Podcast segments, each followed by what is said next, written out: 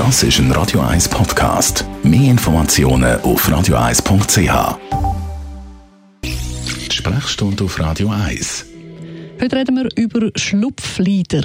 Im Alter fangen bei vielen Leuten an, die Augenlider so scheinbar schwerer werden. Dr. Merli Guggenheim, woher kommen eigentlich die Schlupflider?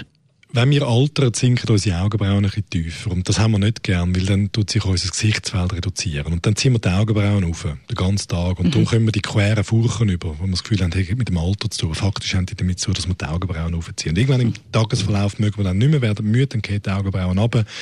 Und am Abend sieht man ganz, ganz müde aus.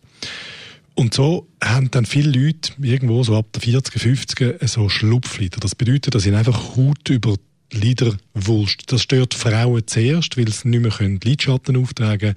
Und irgendwann, wenn sie dann nicht mehr zum Kopf aussehen, weil das Gesichtsfeld kleiner ist, dann einmal die Männer. Mhm. Und wenn man die loswerden also kann man sie operieren lassen, ist das aufwendig? Nein, das ist eine Operation, die man machen kann in Lokalanästhesie und es dauert eine halbe Stunde. Das ist eine gute mhm. Operation.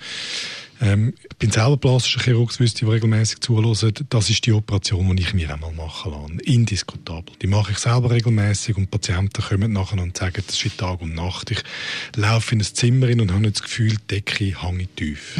Äh, wenn man jetzt so eine OP macht, scheinbar ja eher ein kleinerer Eingriff, ist man direkt nachher wieder gesellschaftsfähig? Nein, äh, das dauert bis man die Fäden rausnimmt, eine Woche. Mhm. Dann kann man so nach sieben bis zehn Tagen kann man anfangen über Schminken, aber man hat schon ein bisschen Bluterguss. Man hat ein bisschen blaue Augen und äh, das dauert so 10, 14 Tage, bis man komplett gesellschaftsfähig ist. Ja, das mit dem sich unter das Messer legen ist ja nicht jedem sein Ding. Gibt es auch irgendeine Möglichkeit ohne Operation, um die Schlupflider loszuwerden?